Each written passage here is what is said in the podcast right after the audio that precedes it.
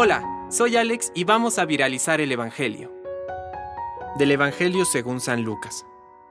El tetrarca Herodes se enteró de todo lo que pasaba y estaba muy desconcertado porque algunos decían, es Juan, que ha resucitado.